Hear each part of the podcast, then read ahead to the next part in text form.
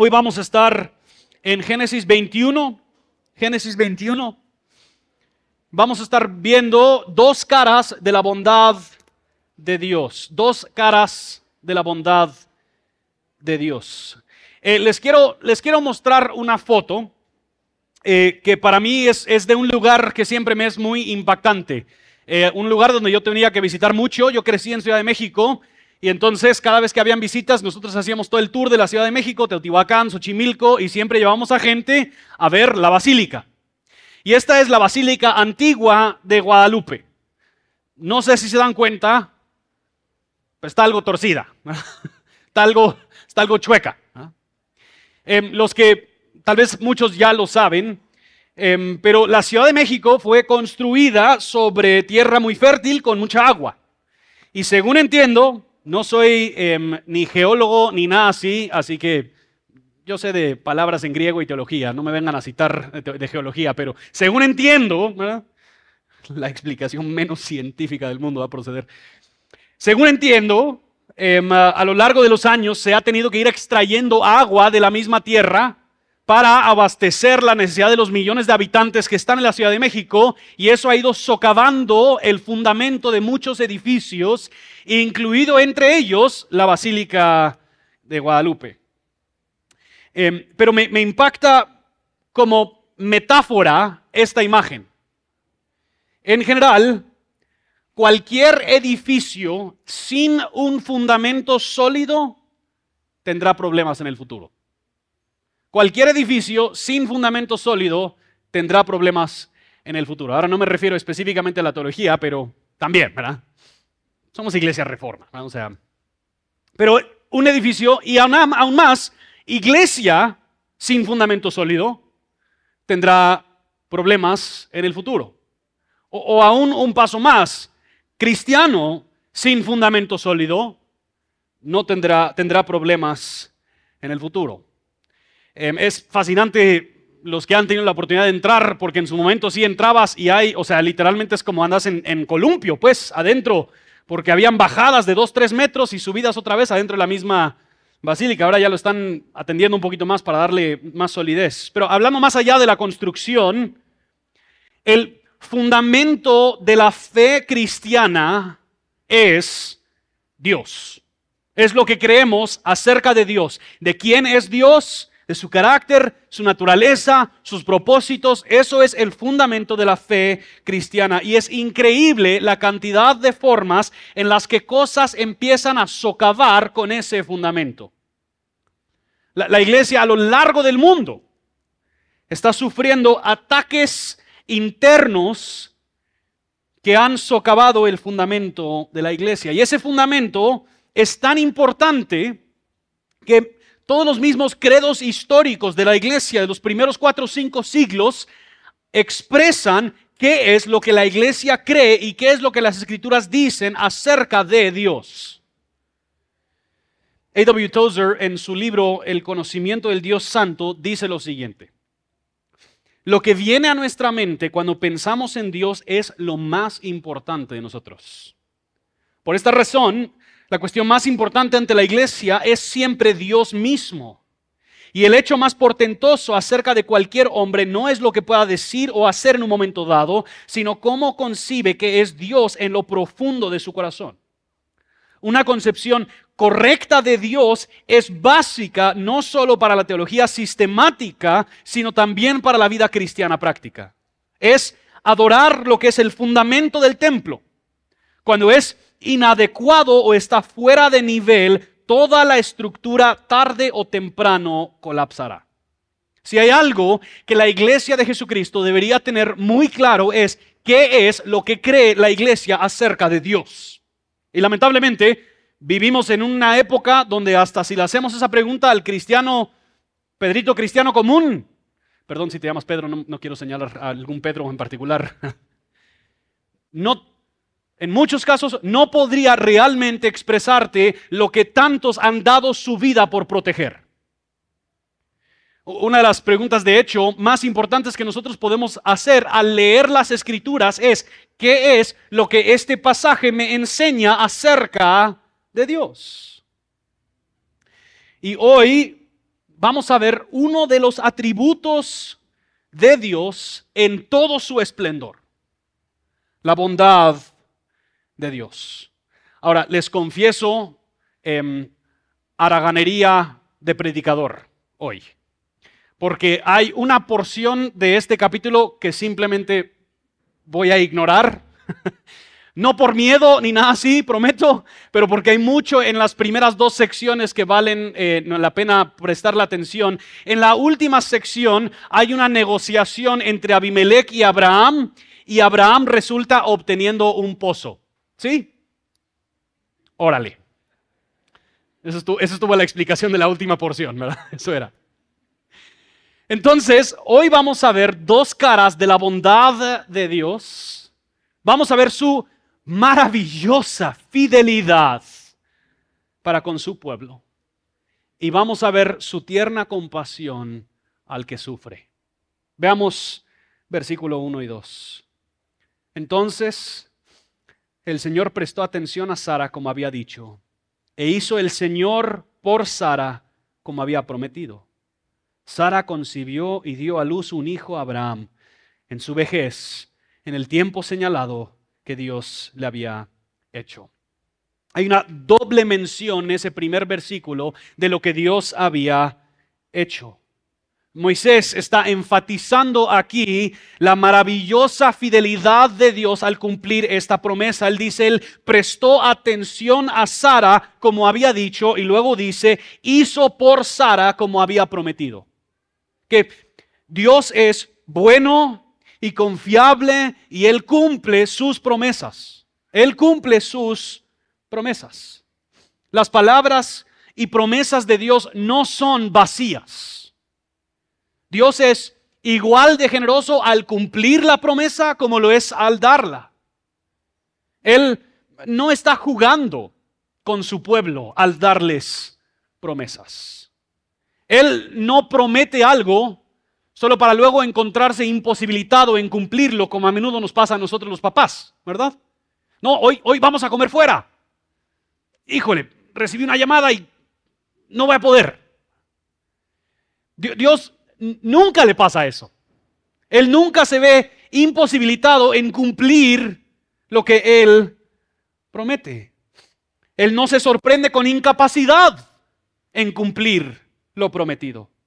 Al contrario, cuando Dios promete lo que pareciera ser demasiado bueno, a menudo lo que Él cumple supera aún lo que Él promete. Él cumple mucho más allá de lo que nosotros esperamos. Y la vejez de Abraham, pobre Abraham, ¿verdad? Cada rato le están diciendo a este viejo, ¿verdad? En Génesis, la vejez de Abraham otra vez se resalta. Ya tenía 100 años, pero aún así, ¿verdad? Y está enfatizando lo, lo milagroso de la obra de Dios. Y dice el autor que la promesa se cumplió en el tiempo señalado que Dios le había dicho. Esa frase importa mucho, especialmente cuando hablamos de las promesas de Dios. Se cumplió en el tiempo señalado como Dios había dicho. En, capítulo 17, versículo 21 y en capítulo 18, versículo 14, Dios le dice a Abraham que en el próximo año ellos darán a luz a un hijo, Isaac. Y él fue en ese tiempo que Sara dio a luz. Dios cumple sus promesas y él las cumple según su tiempo, ojo, no según el nuestro. Él cumple sus promesas según su tiempo, no según el nuestro. Esto fue la lección aprendida de Abraham y Sara con Agar. Abraham y Sara intentaron adelantar la promesa de Dios para que Dios se, se, lo diera según las demandas y el tiempo de Abraham y Sara, pero no funciona así.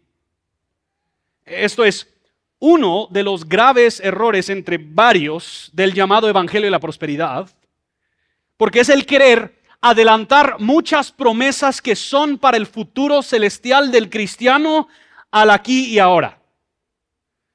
Por supuesto, Dios nos ha prometido un futuro espectacular, un futuro increíble, lleno de más placeres de lo que aún nosotros nos imaginamos. Nos ha prometido una herencia inmarchitable. Nos ha prometido un hogar preparado para nosotros. Pero estas promesas no son cosas que nosotros deberíamos declarar ahorita para recibirlas en este momento, sino que estas son promesas que al debido tiempo Dios la dará a su pueblo. Nos parecemos a Abraham y Sara con Agar intentando forzar la mano de Dios a darnos algo que Él nos dará en el tiempo señalado. Él cumple su promesa en el tiempo señalado. Entonces, versículo 3 al 5. Abraham le puso el nombre Isaac al hijo que le nació, que le dio Sara. A los ocho días, Abraham circuncidó a su hijo Isaac como Dios le había mandado. Abraham tenía 100 años cuando nació su hijo Isaac.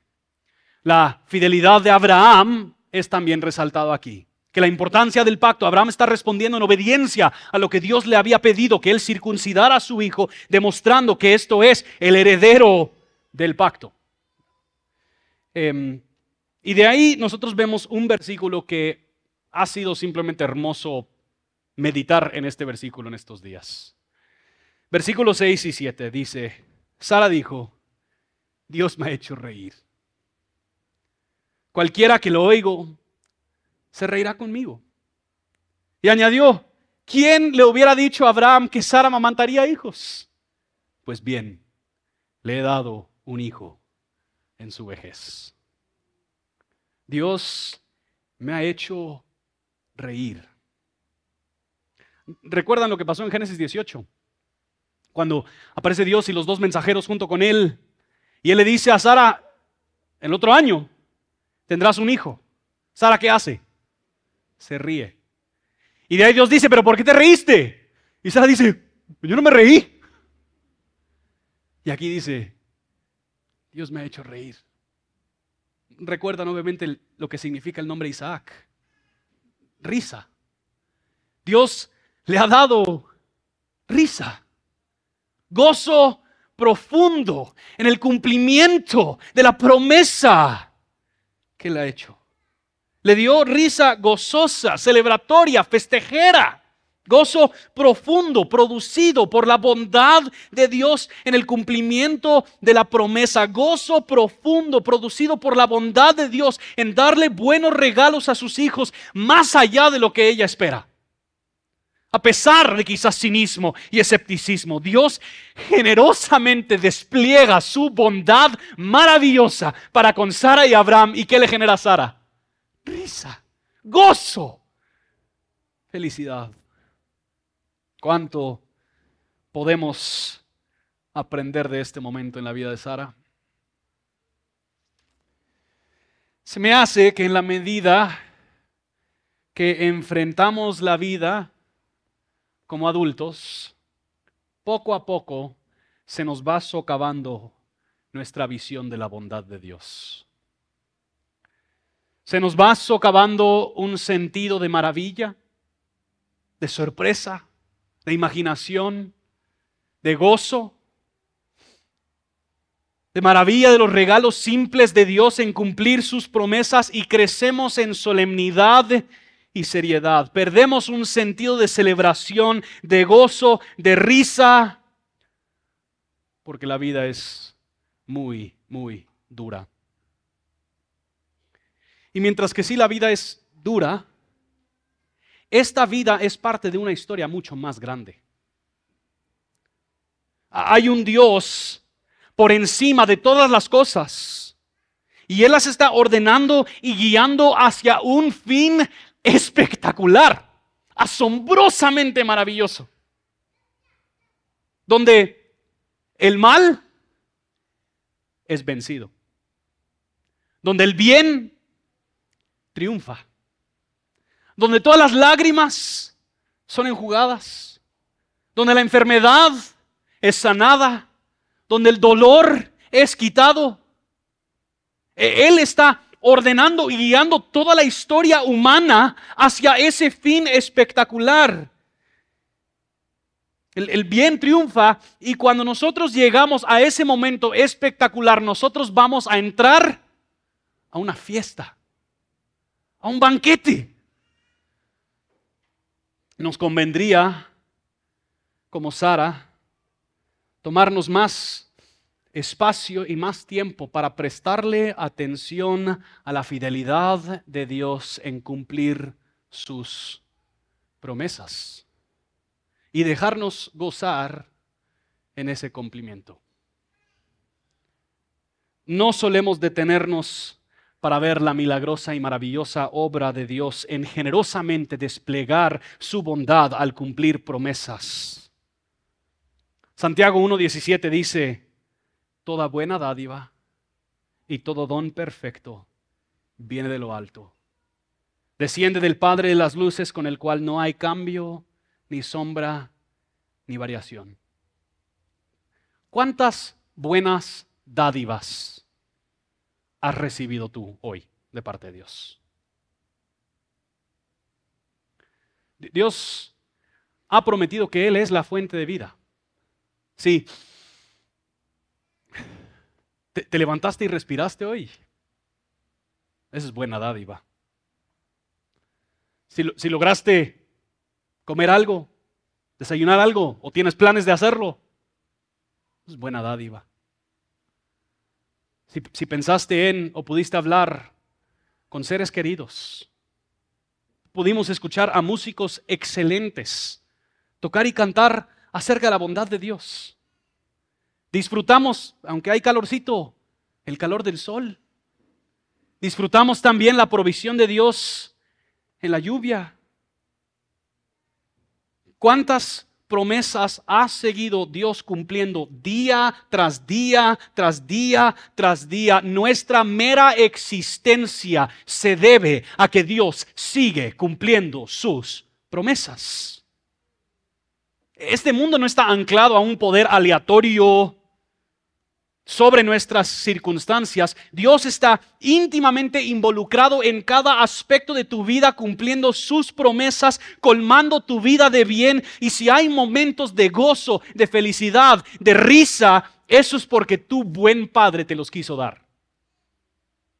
El otro día, nuestra hija de en medio es una, uy, me conmueve, perdón. Nuestra hija de medio es una, es una imagen de este gozo y esta felicidad. Olivia pasa más de la vida riéndose que llorando y a veces ella simplemente nos sorprende con cosas. Entonces nos sentamos a cenar la otra noche, bueno, tarde, porque los gringos cenamos muy temprano, pues, pero en la tarde nos sentamos a cenar. Y nosotros antes hemos hecho esta dinámica, yo hago la pregunta, pues, ¿cuál fue el mejor momento de tu día? ¿Y cuál fue el peor momento de tu día? Y usualmente, pues yo soy el que lo instiga, ¿verdad? Nos sentamos y de repente Olivia de la nada. Deberíamos hablar de nuestro momento favorito del día. Bueno, todo lo hicimos. Deberíamos hablar de nuestro momento más difícil del día. Todo lo hicimos. Y de ahí dice, deberíamos hablar del momento que más o menos nos gustó del día. Estamos entrando en, un sistema de juzgar los momentos que yo sí no logro entender. Pero Dios es tan bueno en, darnos estos pequeños chispazos de su bondad a lo largo de nuestra vida. Deberíamos reírlos, celebrarlos mucho, porque Dios es bueno y a veces los cristianos somos demasiado solemnes. A veces, aún aquí en Reforma, nos ha faltado un sentido de celebración, de gozo en nuestros servicios. Cristo venció. Amén. La tumba está vacía. Amén. Como Dios lo había prometido. Gritemos un poco. Dancemos un poco. Bueno, yo no voy a danzar, pero por ustedes. ¿ah? Los quiero demasiado para someterlos a tal horror.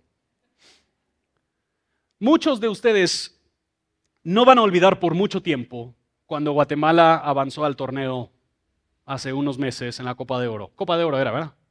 Creo que sí. Bueno, tal vez ya lo olvidaron, no sé. Ustedes sí pueden celebrar. Sí pueden celebrar. Celebrar el cumplimiento de las promesas de Dios en nuestra vida, óiganme, es un acto de rebelión en contra del dominio de las tinieblas. Porque el dominio de las tinieblas no gana. El dominio de las tinieblas no tiene la última palabra. El dominio de las tinieblas no podrá robar nuestro gozo eterno. Entonces, celebremos, riémonos en la bondad del cumplimiento de las promesas de Dios. Dios es maravillosamente fiel.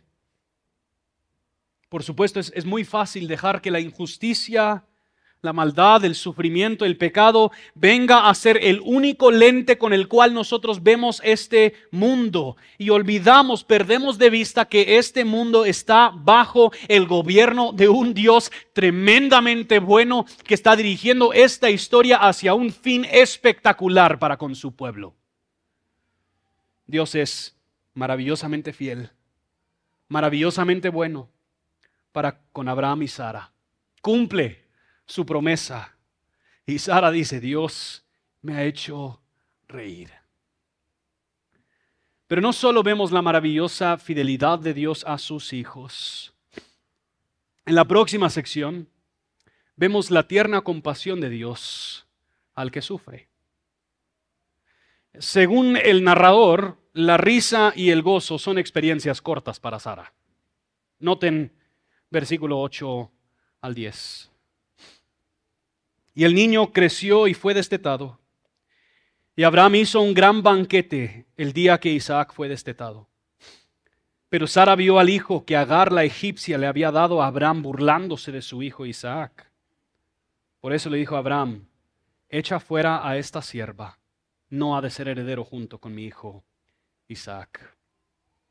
Cuando Isaac fue destetado, esto hubiera sido una gran razón para celebrar, para festejar, porque obviamente en este tiempo habían índices muy altos de muerte de infantes y probablemente Isaac ya tenía dos o tres años. Hubiera sido un gran logro el haber llegado a esta edad y por lo tanto Abraham arma un banquete para celebrar la vida de Isaac y lo que debiera ser un momento otra vez de gran celebración y de gran gozo para Sara se volvió un momento de amargura y celo maternal.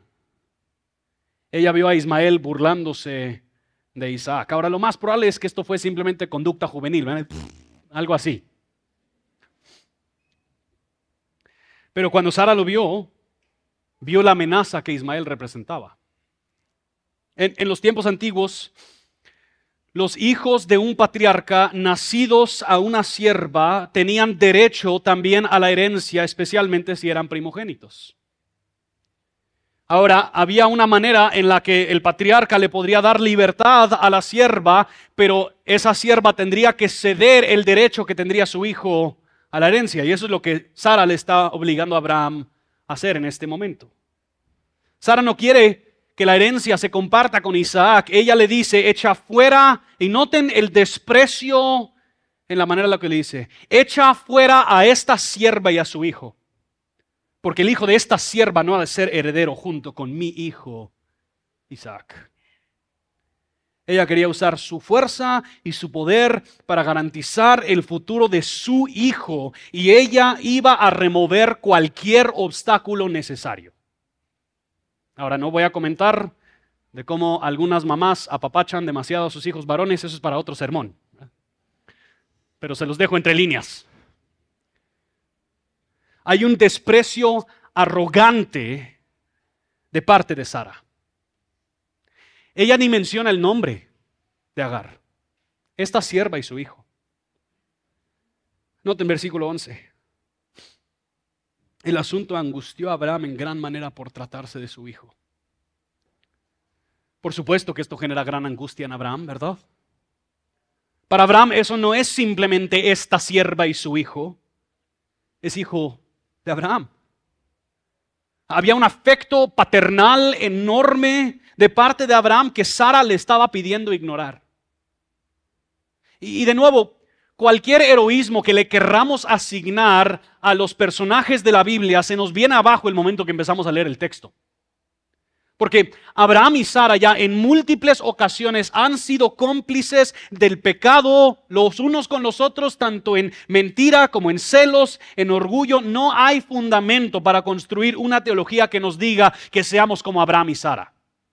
Porque ellos también están obviamente profundamente quebrantados. Sigamos, versículo 12. Pero Dios dijo a Abraham, no te angusties por el muchacho ni por tu sierva. Presta atención a todo lo que Sara te diga, porque por Isaac será llamada tu descendencia.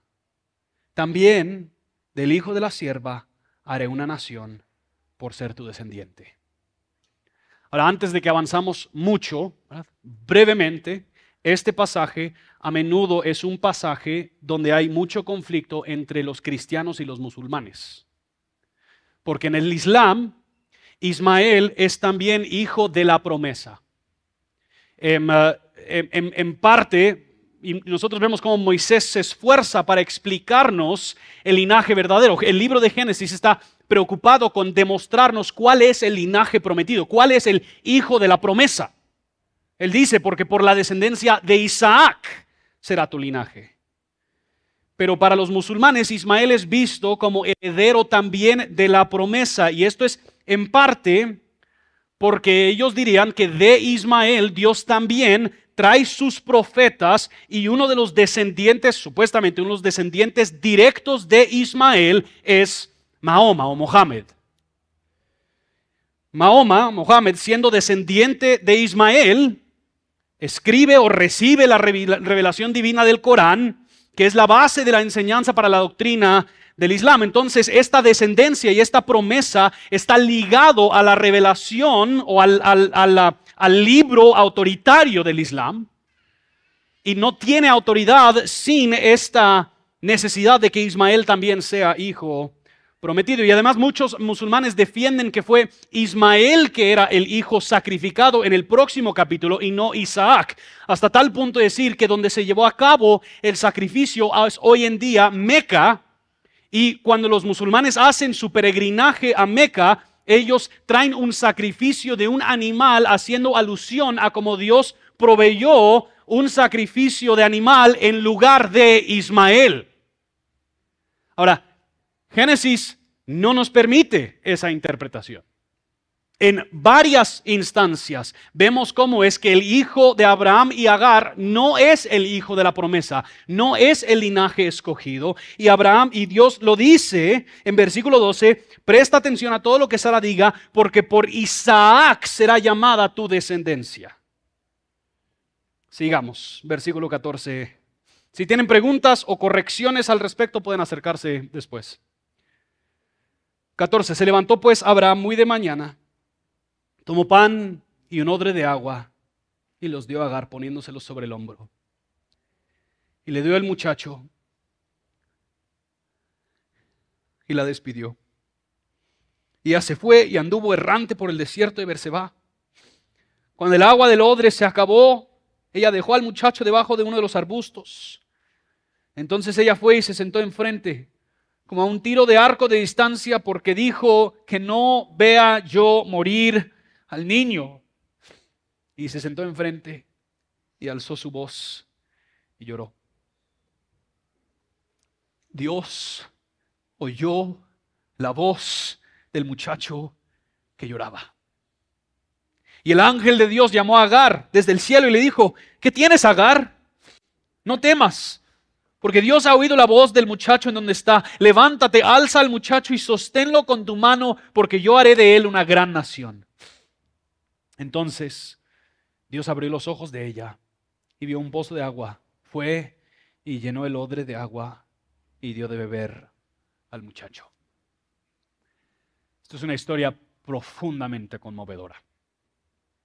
Agar es expulsada, abandonada, a que ella solita vea qué hacer por sí misma y por su hijo.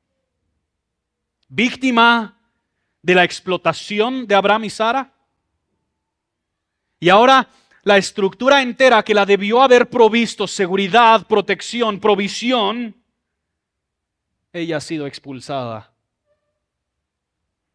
mamá soltera, no tenía cómo generar dinero, cómo proveer por las necesidades de su hijo, no tenía quien abogaría por ella, no tenía protección, hogar, ni comida y agua más allá de lo que Abraham le dio. Estaba completamente abandonada, completamente vulnerable. No había recurso alguno que ella podría echar a andar para arreglar su situación. Se encontraba con las manos vacías, las fuerzas agotadas, contemplando dejar que su hijo muera porque no había otra opción. Y Agar no es la última mujer que se ha enfrentado con una situación parecida. Aquí en nuestro contexto, mujeres sufren tremenda vulnerabilidad. Tremenda vulnerabilidad. Quienes Dios diseñó para protegerlas, las terminan violentando.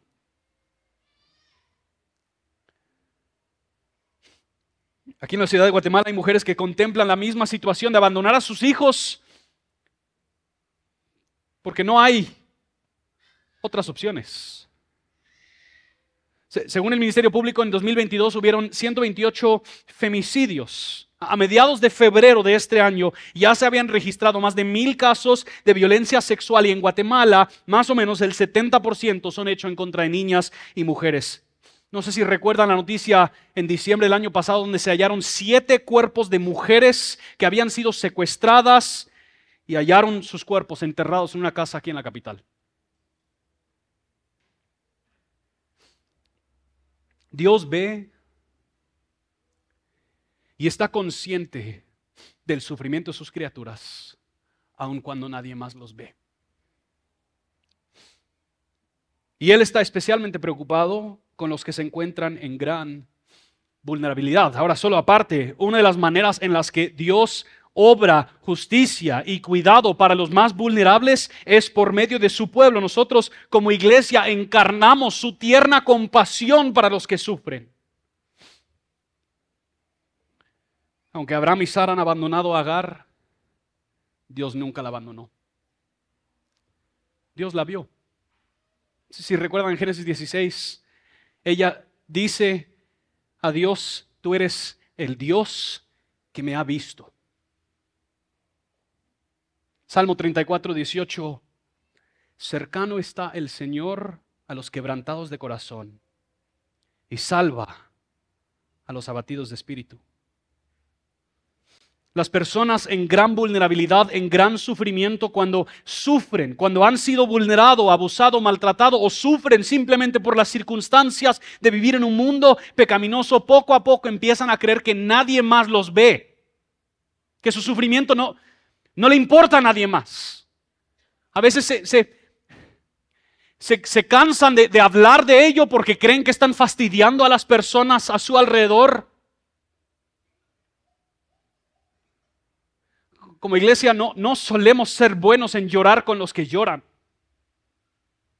Somos muy apresurados en arreglar.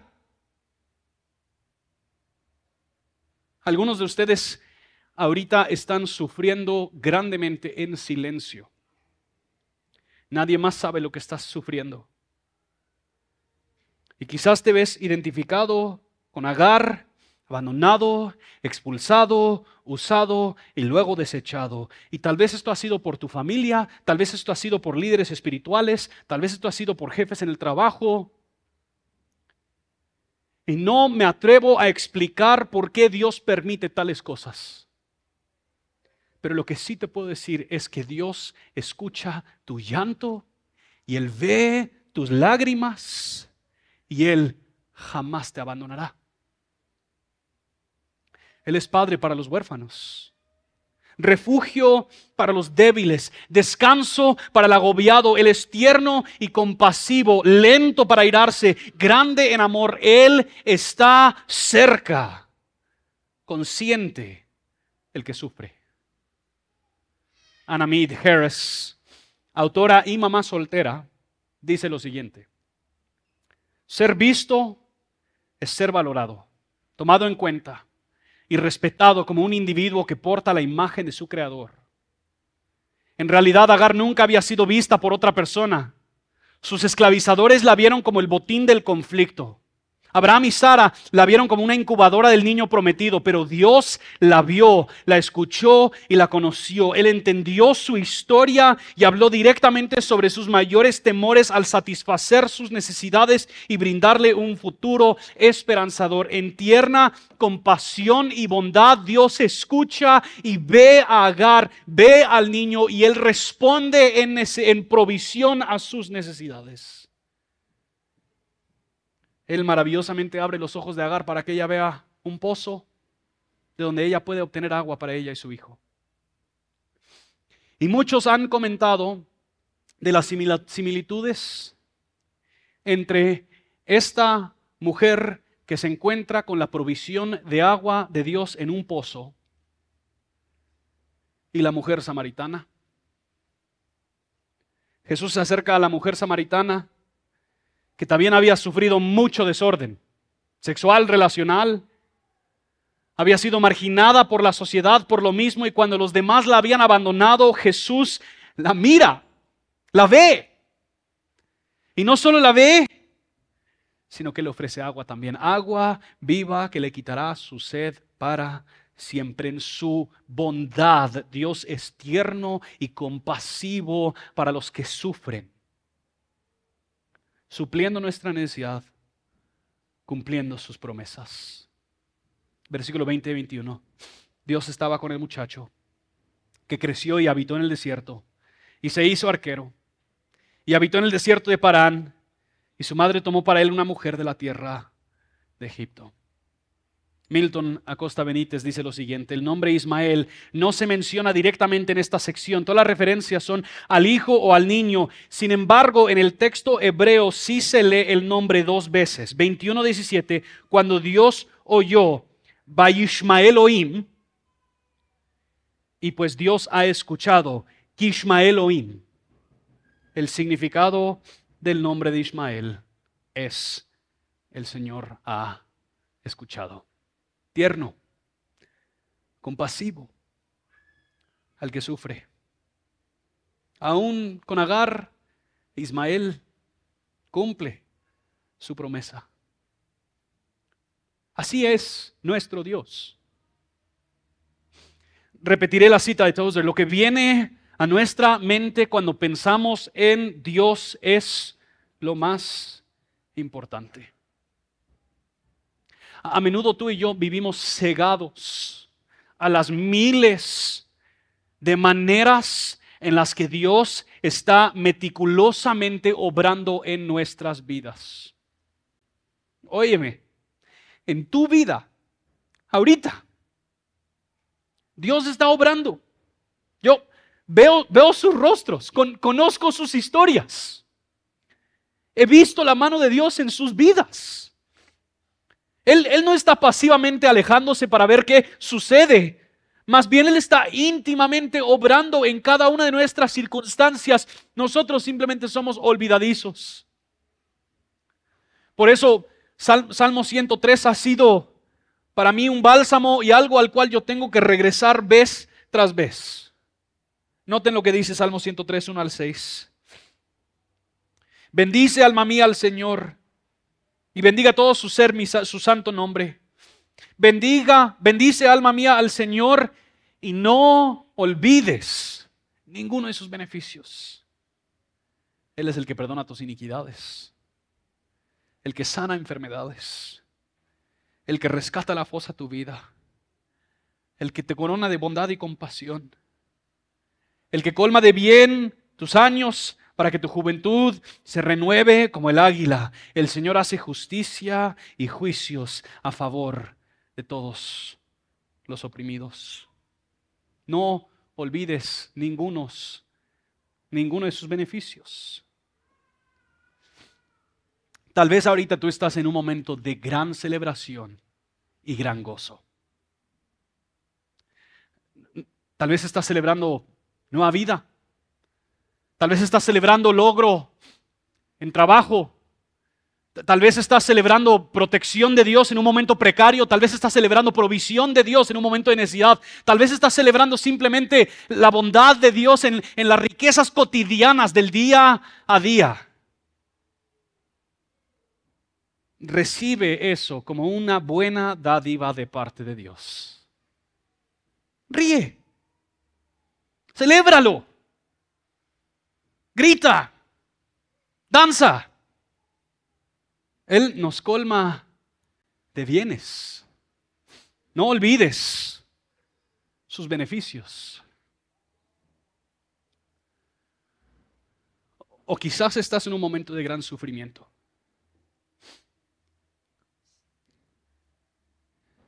Dios ve lo que tú estás viviendo ahorita en este momento. Él te ve, Él entiende tu historia, no le tienes que justificar nada a Dios. No le tienes que explicar nada a Dios. Él sabe íntimamente lo que estás viviendo. Él te ve y Él en su tierna compasión está contigo. Él no está lejos de ti. Él escucha tu llanto, Él ve tus lágrimas y Él está obrando, por más que no lo veamos en este momento, una historia mucho más grande que culmina en un fin espectacular. Y podemos creerlo. Esto no es un optimismo ingenuo. Lo podemos creer porque Isaac nació. Descendiente de Isaac, nuestro Señor Jesucristo. Nos dice Pablo en 2 Corintios 1:20, pues tantas como sean las promesas de Dios, en Jesucristo todas son sí. Por eso también, por medio de Él, es nuestro amén, es nuestra aleluya, para la gloria de Dios. Dios ha desplegado su bondad, su gracia tan gloriosa. Él ha demostrado para con nosotros todos los días su maravillosa generosidad y fidelidad más allá de lo que nosotros imaginamos y su máxima expresión fue en la vida, muerte y resurrección de nuestro Jesucristo, Señor Jesucristo, en quien todas las promesas de Dios son sí. Así que pongámonos en pie, adoremos la gracia tan gloriosa de nuestro Dios.